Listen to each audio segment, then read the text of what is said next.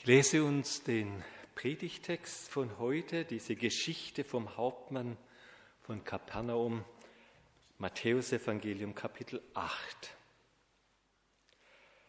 Als aber Jesus nach Kapernaum hineinging, trat ein Hauptmann zu ihm. Der bat ihn und sprach, Herr, mein Knecht liegt zu Hause und ist gelähmt und leidet große Qualen. Jesus sprach zu ihm, ich will kommen und ihn gesund machen. Der Hauptmann antwortete und sprach, Herr, ich bin nicht wert, dass du unter mein Dach gehst, sondern sprich nur ein Wort, so wird mein Knecht gesund. Denn auch ich bin ein Mensch der Obrigkeit untertan und habe Soldaten unter mir. Und wenn ich zum einen sage, geh hin, so geht er, und zu einem anderen, komm her, so kommt er, und zu meinem Knecht, tu das, so tut er's. Als das Jesus hörte, wunderte er sich und sprach zu denen, die ihm nachfolgten, Wahrlich, ich sage euch, solchen Glauben habe ich in Israel bei keinem gefunden.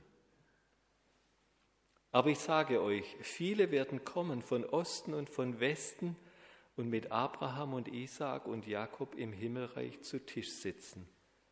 Aber die Kinder des Reichs werden hinausgestoßen in die Finsternis, da wird sein Heulen und Zähne klappern. Und Jesus sprach zu dem Hauptmann, Geh hin, dir geschehe, wie du geglaubt hast. Und sein Knecht wurde gesund zu derselben Stunde. Eine schöne, eine eindrucksvolle Geschichte. Und ich glaube, die meisten von uns kennen diese Geschichte oder merken sich diese Geschichte, weil der Hauptmann nicht wollte, dass Jesus extra den Weg zu ihm nach Hause macht. Ich finde, beim genaueren Hinsehen, man müsste sich etwas anderes merken an dieser Geschichte und sie an einer anderen Stelle aufhängen. Die ist nämlich ziemlich provozierend. Stellt euch diese Szene einmal vor, was sich da abspielt. Ein römischer Offizier, also ein Angehöriger, nicht nur ein Angehöriger, ein Verantwortungsträger der ungeliebten oder besser gesagt verhassten Besatzungsmacht, ein Heide, ein offensichtlicher Heide kommt zu Jesus mit diesem Anliegen, mit dieser Bitte. Er will, dass sein Knecht, sein Bursche, sein Schuhputzer oder was auch immer wieder gesund wird. Und da ist es ja schon verwunderlich, dass Jesus sich überhaupt mit dieser Person, mit diesem Hintergrund abgibt. Aber der Gipfel ist doch, dass Jesus dann sagt, Solchen Glauben wie bei diesem Mann habe ich nirgends in Israel gefunden. Jesus provoziert damit alle, die da dabei standen und um ihn waren. Und das waren in der Regel nicht wenige. Seine Jünger, die, die sich für Jesus interessiert haben. Das waren fromme Leute, das waren gläubige Leute, Torah-Leser und Torah-Kenner. Das waren Mitarbeiter und Mitglieder der Synagogengemeinde dort in Kapernaum. Das waren Leute, denen der Glaube was bedeutete, denen der Glaube wichtig war. Und an solchen Leut, Leuten hatte Jesus doch Freude. Das lag ihm doch am Herzen, eine echte Frömmigkeit. Das lag ihm doch am Herzen, dass die Leute die Torah, Gottes Wort kennen und dem Wort Gottes vertrauen. Und dann sagt er diesen Satz, solchen Glauben wie bei dem Hauptmann habe ich in Israel nirgends gefunden. Jesus findet bei diesem Hauptmann etwas, das er Glauben nennt, Ausgerechnet bei diesem Römer, bei diesem Heiden, bei diesem, der offensichtlich nicht dazugehörte, außen vor war, nicht zur Synagogengemeinschaft gehörte und vermutlich wenig oder gar nichts von der Tora wusste. Und ich frage mich, wie sieht dieser Glaube aus, den Jesus so erstaunlich findet und hier hervorhebt? Und wir fragen natürlich als solche, die sehr genau wissen und einschätzen können, was richtiger Glaube ist, was an diesem Glauben so besonders ist. Wir wissen doch, wer auf dem rechten Weg ist, wer dazugehört, wer drinnen ist und wer draußen ist. Wir haben doch da unsere fertigen Maßstäbe und Einteilungen.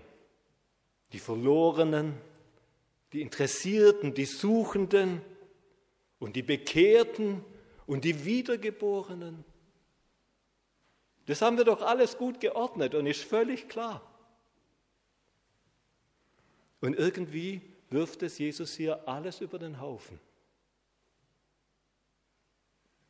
Mit diesem Satz zu diesem Heiden, zu dem, der nicht dazugehörte, solchen Glauben habe ich in Israel nirgends gefunden. Das provoziert. Wie kann das sein?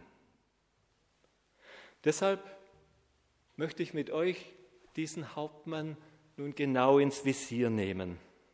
Was tut dieser Mann? Was glaubt dieser Mann? Was kennzeichnet den Glauben, den Jesus hier lobt und für vorbildlich hält? Drei kurze Punkte dazu. Vorneweg noch, Jesus, der legt die Latte für den Glauben ganz tief nach unten und gleichzeitig ganz weit nach oben. Mein erster Punkt, der Hauptmann, der sucht Jesu Nähe. Er sucht Jesu Nähe. Der Hauptmann war kein frommer, wie wir uns vorstellen können. Er war eben dort Offizier, Soldat, kein frommer. Und dann lesen wir in unserem Text, da trat ein Hauptmann zu Jesus. Nur ein ganz kleiner, kurzer Satz, aber da steckt Entscheidendes drin. Der Hauptmann hatte natürlich längst und viel von Jesus gehört. Seine ihm untergebenen Soldaten, die mussten ja dort in Kapernaum für Ruhe und Ordnung sorgen. Und sie beobachteten natürlich, was dieser Mann Jesus tat und was sich um den abspielte, um diesen Prediger und Wunderheiler. Ich gehe davon aus, der Nachrichtendienst in Kapernaum, der hat gut funktioniert. Der Hauptmann wusste bestens Bescheid. Aber jetzt sucht dieser Mann die Begegnung. Informationen über Jesus reichen nicht mehr aus. Jetzt sucht er die Begegnung und das Gespräch mit Jesus. Er, der Hauptmann. Versteht ihr? Informationen über Jesus, die kann man an vielen Orten bekommen und die können auch sehr vielfältig sein. Bis heute. Man kann zu Vorträgen gehen, man kann selber in der Bibel lesen, man kann im Internet oder in Zeitschriften, in den Medien was darüber erfahren. Aber Informationen über Jesus sind noch keine Begegnung mit Jesus. Ansichten sind noch keine Einsichten. Zum Glauben gehört es elementar, und das ist hier der Punkt bei diesem Hauptmann, elementar, gehört die Begegnung dazu. Die Begegnung mit Jesus suchen und haben. Und dabei hängt Begegnung mit Bewegung zusammen. Glauben hat mehr mit Bewegung zu tun als mit Standpunkten, mehr mit Schritten, die man macht, die wir hingehen, als mit einem Standpunkt, auf dem wir beharren. Und da lesen wir bei Matthäus, da trat ein Hauptmann zu Jesus. Und der Hauptmann war sich sehr wohl seiner Rolle und seiner Distanz zu diesem Jesus bewusst. Er, ein Heide, ein Römer und dort dieser jüdische Rabbi. Er, wohl ranghohe Garnisonschef in Kapernaum, aber dort der Mann, der irgendwie mit Gott im Bunde stand und Dinge vollbrachte, die andere nicht konnten. Der Hauptmann begreift und sagt es dann, ich bin nicht wert, dass du unter mein Dach gehst. Und obwohl er das so sieht und empfindet, trotz dieser Distanz geht der Hauptmann zu Jesus hin. Das ist ihm gewiss nicht leicht gefallen. Aber er wagt es gegen all die Aber in ihm selber, gegen seinen Stolz, gegen seine Zweifel, wagt er den Schritt hin zu Jesus. Er wagt es und Jesus staunt darüber. Einfach weil dieser Mann zu ihm kommt. Das haben wir ja jetzt in den letzten Sonntag mehrfach, mehrfach gehört. Zu Jesus darf ich einfach kommen. Egal wer ich bin, egal welche Aber und Zweifel ich in mir trage oder welche andere über mich haben und sagen, was will der denn dort bei Jesus? Bei Jesus bin ich willkommen. Und so ist auch dieser Hauptmann bei Jesus willkommen. Und Jesus lässt sich von ihm ansprechen, von ihm ansprechen und kommt so zwar nicht unter das Dach seines Hauses, aber unter das Dach seines Lebens. Das geschieht, wenn einer die Nähe Jesus sucht. Dann kommt Jesus unter das Dach seines Lebens.